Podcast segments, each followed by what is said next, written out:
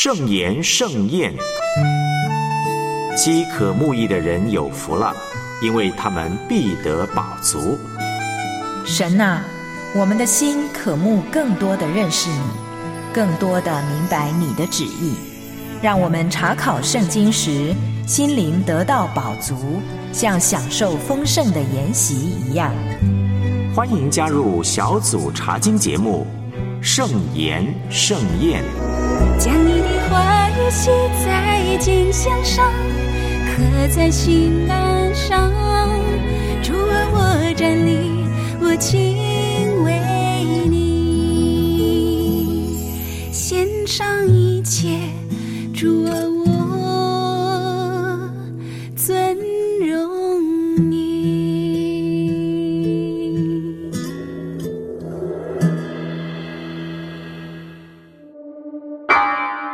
弯曲悖谬的世代，属世的诱惑，恶人的逼迫，罪的捆绑，罪的捆绑。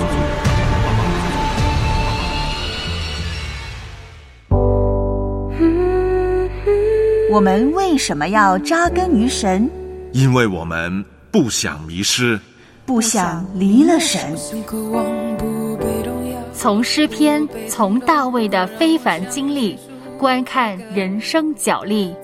小组查经系列，在你画上深深扎根。这是我的诗歌，这是我祷告，到幕后，到幕后。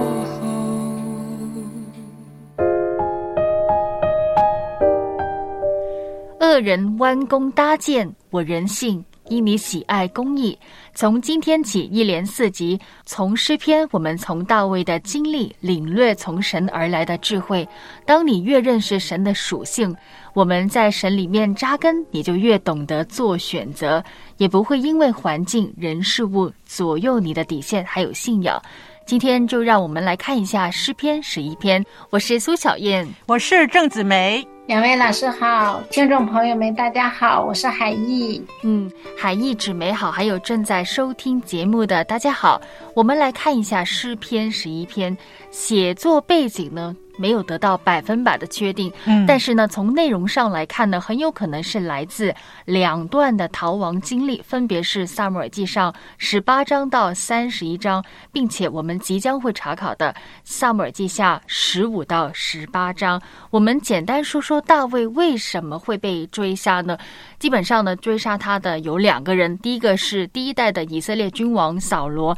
另外，第二个呢，就是大卫的亲生儿子押沙龙。不如纸梅先跟我们重温一下，扫罗当初为什么要追杀大卫呢？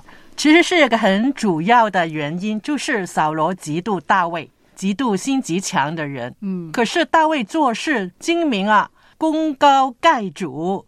赢得了百姓和呃扫罗臣仆的喜悦，甚至连他的儿子约拿丹呢和他的女儿啊米迦都非常非常喜欢大卫。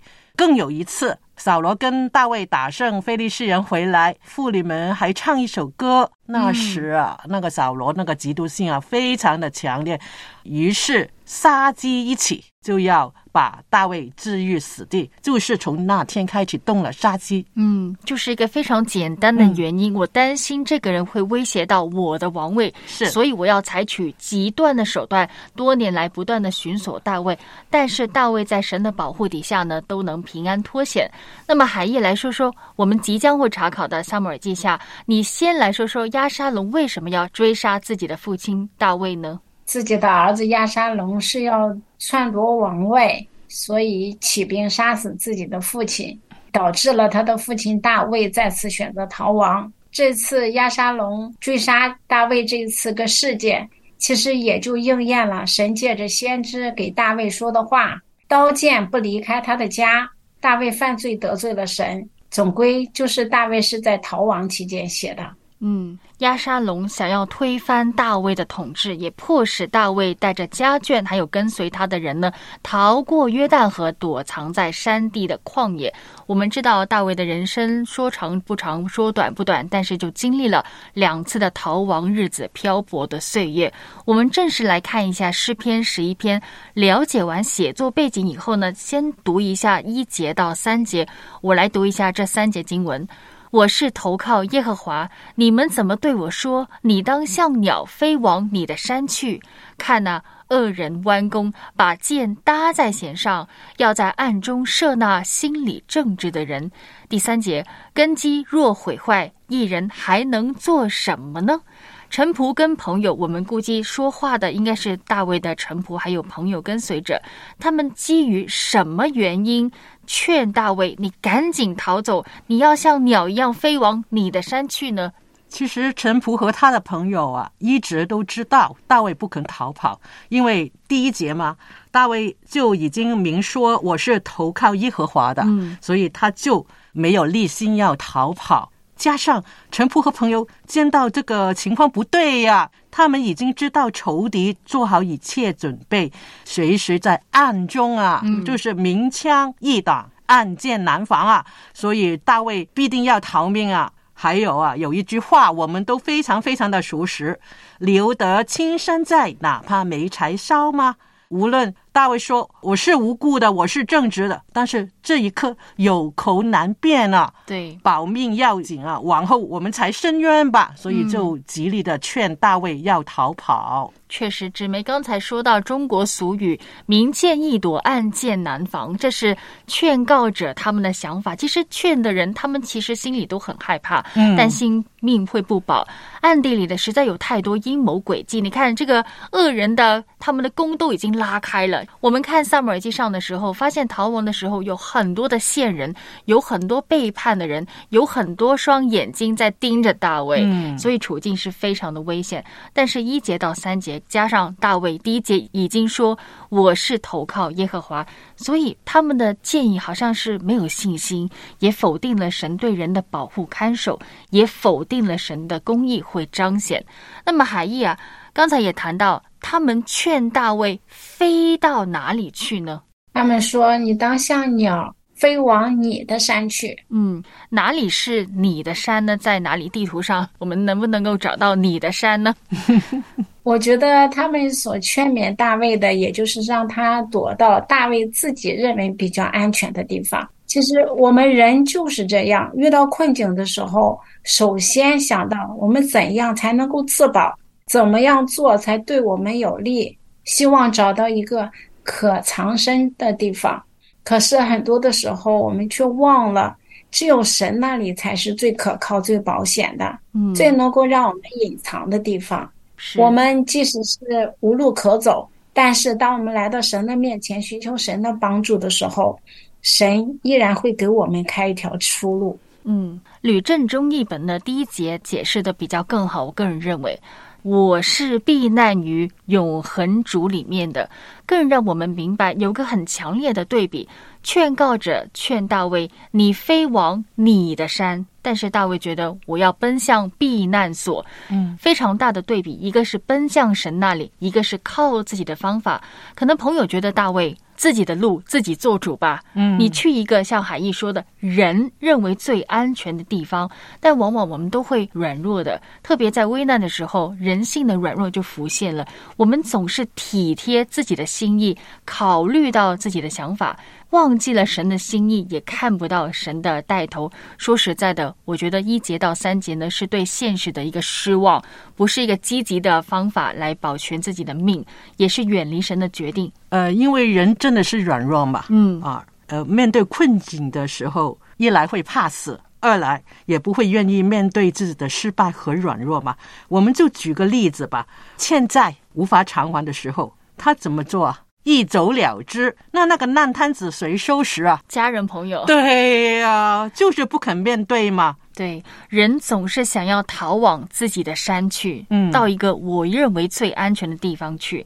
我们刚才也强调，大卫是没有接受朋友的建议的，因为第一节已经告诉我们，大卫在危难当中做出什么抉择呢？海义，其实大卫在这里已经宣告了自己的立场，他是投靠耶和华的，他把主权交给了耶和华上帝，他觉得不能够自己想怎么样就怎么样，而是耶和华上帝让他怎么样他就怎么样，不做自己的打算的。嗯是的，大卫在危机四伏当中的信心与劝告者的那种不安、恐惧，也形成了非常大的对比。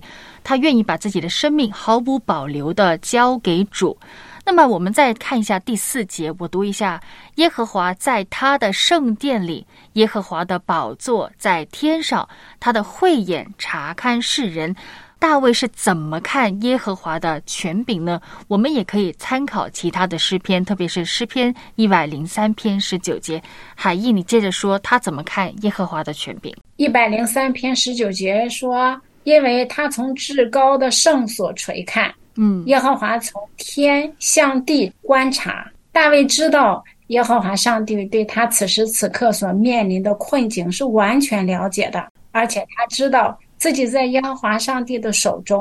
若是神不允许，其实任何事情都不能够发生在大卫的身上。他也会坚定的知道，呃，神的时间是最合适的，神会彰显他的公义和良善。嗯，你想想看，为什么在这么恐怖的环境底下，大卫还可以处之泰然呢？难道他真的不怕死吗？没有的，因为大卫认识神的权柄，认识神的属性，这也是今天查考经文的一个主题。我们要认识神的属性，就是公义。他过往曾经多次拯救大卫脱离恶人之手，所以他相信这一次以后神也不会撇下我不管，因为神是患难中的随时帮助。刚才海义也分享了一百零三篇的十九节，耶和华他是在天上立定宝座，他的权柄是统管万有的。第二节那些暗中设正直人的人，他们以为我躲在暗处没人发现，嗯但是神的慧眼查看世上所有的人。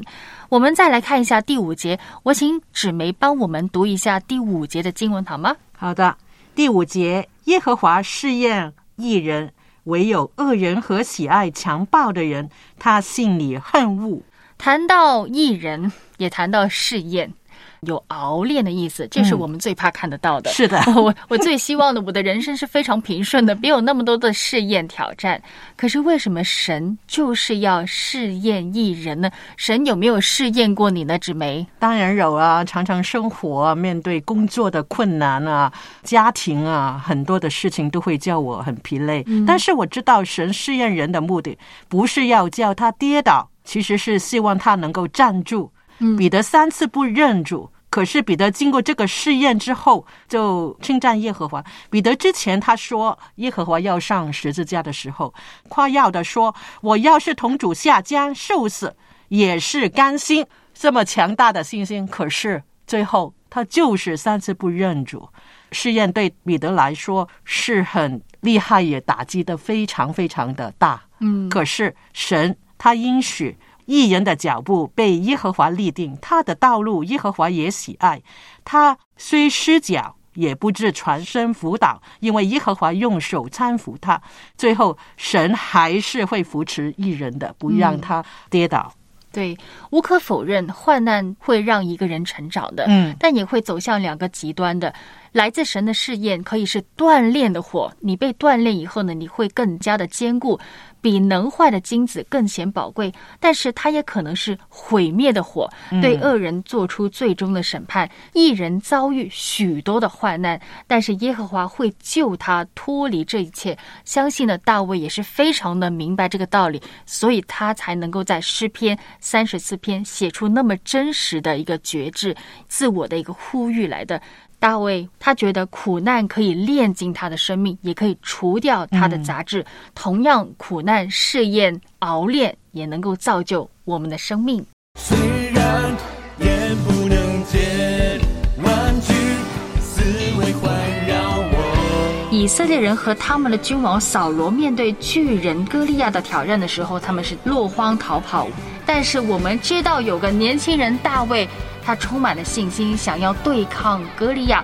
真正的神在于你，真正的神在于你，你兴起，你开路，有万军护卫我，赞美是仇敌逃避。当大卫听到歌利亚的挑战，他有什么反应呢？他说呢，呃，这未受割礼的非利士人是谁呢？竟敢向永生的神军队骂阵吗？因为受割礼是以色列人被耶和华拣选的记号，那这未受割礼的非利士人，他是与神无份的。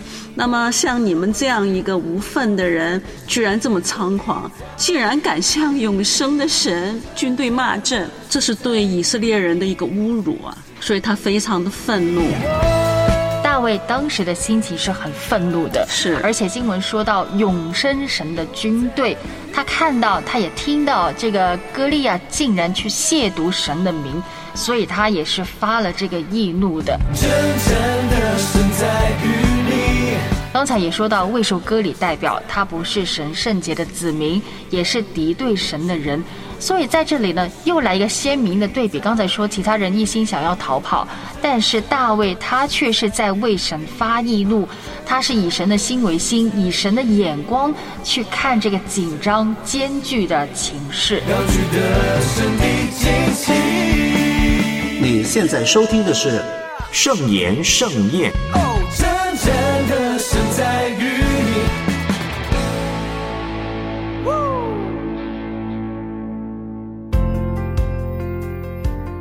从神的话上深深扎根。从今天起，一连四集，我们会从诗篇、从大卫的高低起伏的经历呢，领略人生的智慧，也帮助大家更多认识神的属性。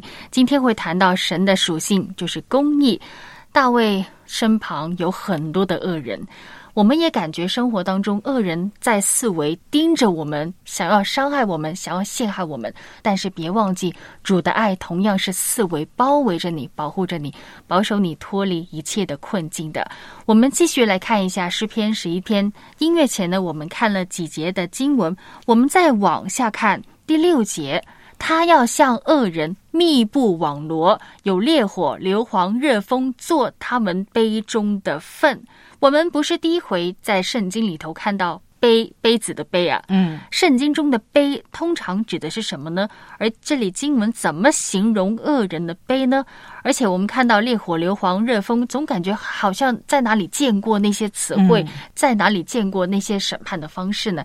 海毅，你先来解释一下什么是杯呢？这个悲是圣经中的表示，是人当得的份，嗯嗯也就是杯中的粪的话，就指当得的报应，或者是恶人的命运，也就是恶人的杯，实际上就是喝愤怒的杯。公义的神呢，他必须施行审判的。我们看到这里形容恶人的杯是非常的可怕的，而且神密布网罗。那你记不记得呢？硫磺、烈火、热风这个审判的方式，我们曾经在旧约哪一处看过呢？在创世纪的十九章二十四节那里就告诉我们，神用烈火和硫磺审判了索多玛和俄摩拉两座城市。在创世纪十八章二十节，耶和华说：“这两座城的罪恶深重，因为受到这些罪恶伤害的人的呼求声已经达到耶和华神的耳中。”我们看到，其实这些作恶的人，他最后的终极的审判会突然来到。嗯，是突然来到的，不会预先提前告诉你的。城里的居民，索多玛、俄摩拉的居民犯下各种的罪恶，他们是极度的堕落。神为了施行公义，他必须恢复道德的秩序，也必须严惩，所以用烈火毁灭这个地方。我们看到恶人杯中的粪是很可怕的，而且是没有办法逆转。相反，那么一人手中的杯呢？我们所得的份呢？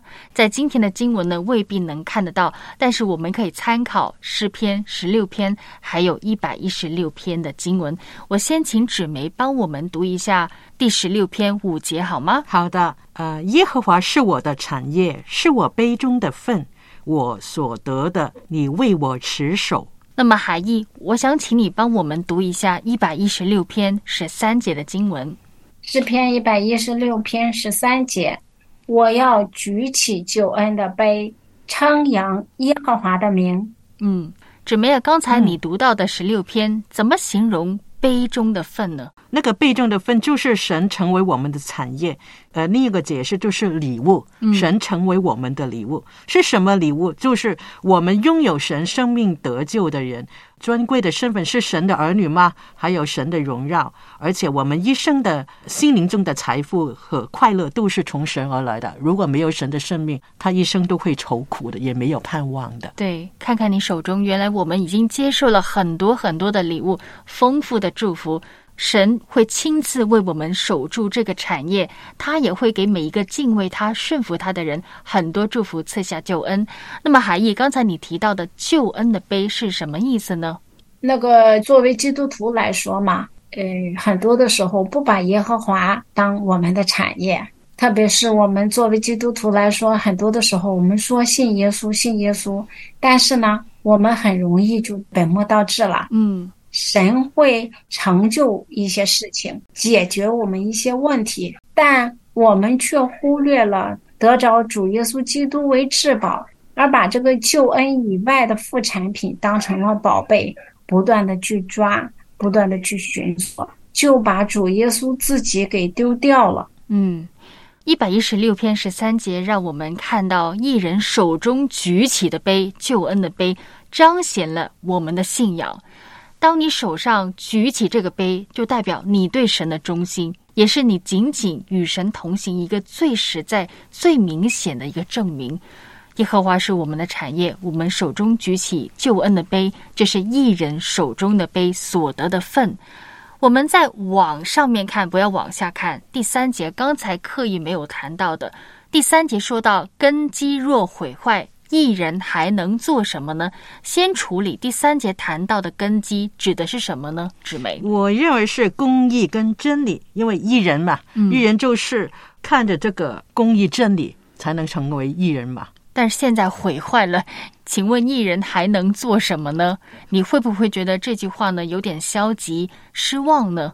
肯定了，但是我们没有忘记神还在掌管嘛，所以这个真理如果在社会或者是国家层面来说，其实是重要的一环的。所以很多的呃法治啊，那个公益啊，都是让老百姓去呃遵守的。但是如果被毁坏的时候，那个国家或者是社会整个制度都会破坏，而且会混乱，就好像四世纪一样，非常危险的。世世纪的年代是乱到一塌糊涂的。根基第三节说到，真的可能是指的社会的秩序，整个政权的局势。我们了解萨姆尔记上下的背景，你就会知道，整个塌下来了，公义消失不见。那风吹雨淋的时候，我们的信念呢，会不会跟着一起倒塌呢？也要问这个问题。这个世界乱成这样，一人神的子民还能做什么呢？但是大卫在诗篇是一篇勉励劝告着，也勉励我们，你真的不要被人的恶影响到你。的良善，我们要继续追求公义，昼夜思想神的话语，保持美好的生活基础。第三节说到，那个根基若毁坏了，它已经毁坏了。嗯，那反过来问一下我们自己呢？如果一人的属灵根基不稳固的话，会面临什么样的危机呢？面临的危机就是一开始的时候会对圣灵的提醒就不敏锐了。嗯，时间久了呢，就会麻木了。也就是说，我们心里就没有被圣灵的责备的感觉了。嗯，对。然后再就是往下沉沦下去，就是即使是犯罪，心里也就不会后悔了。再就会享受最终之乐，彻底的远离神，最最后可能就与救恩无份了。嗯，对，这是非常可怕的一个属灵危机。如果没有盖在石头的话呢，有一天你也会陷入危险当中。或许你会被恶人的箭射伤，又或许像海义说的，你渐渐的对恶妥协，有一天你会被同化，你对罪麻木，甚至变成神恨恶的那个恶人，不再拥有一人的份了。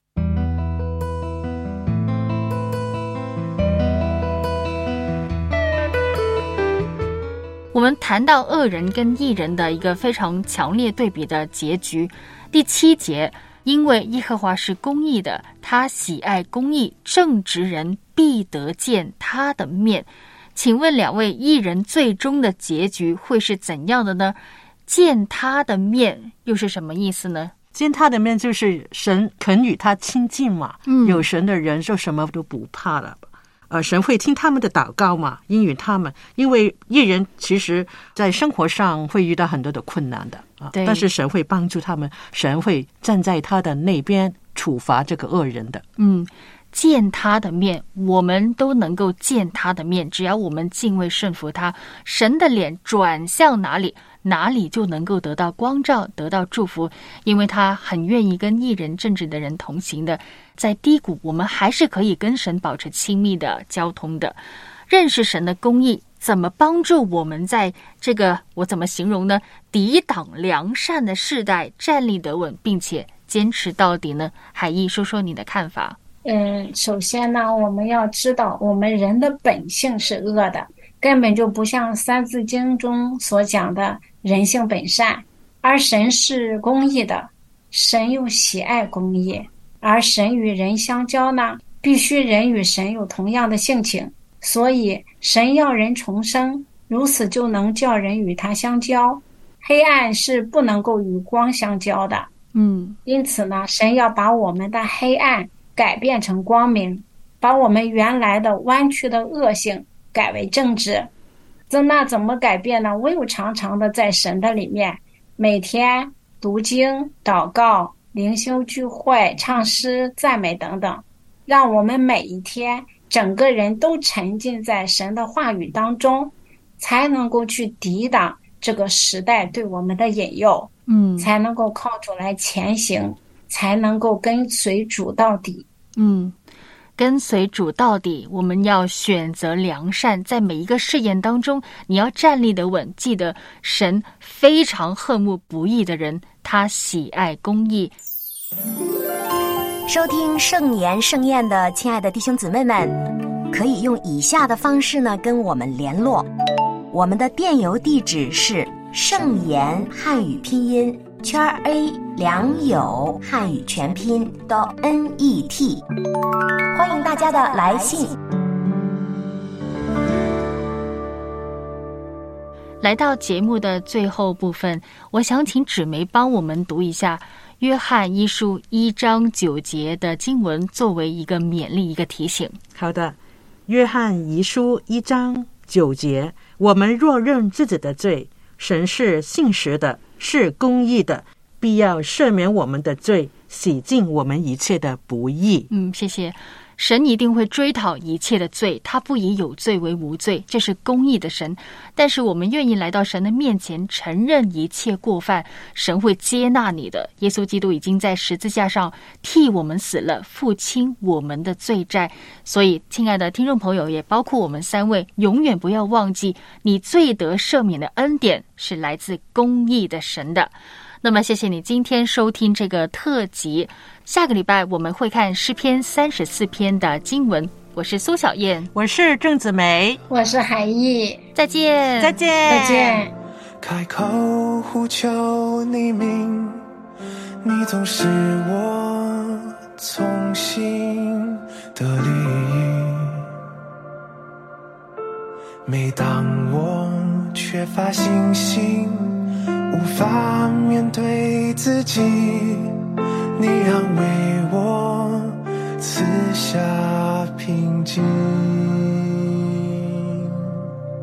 生命中多少混乱，多少声音，你话语领导如晨光降临，让我将想你，不再坚持我自己，专心仰望耶和华我的神。让我明白出你心意，每步路有你指引，甘心乐意在所行的事上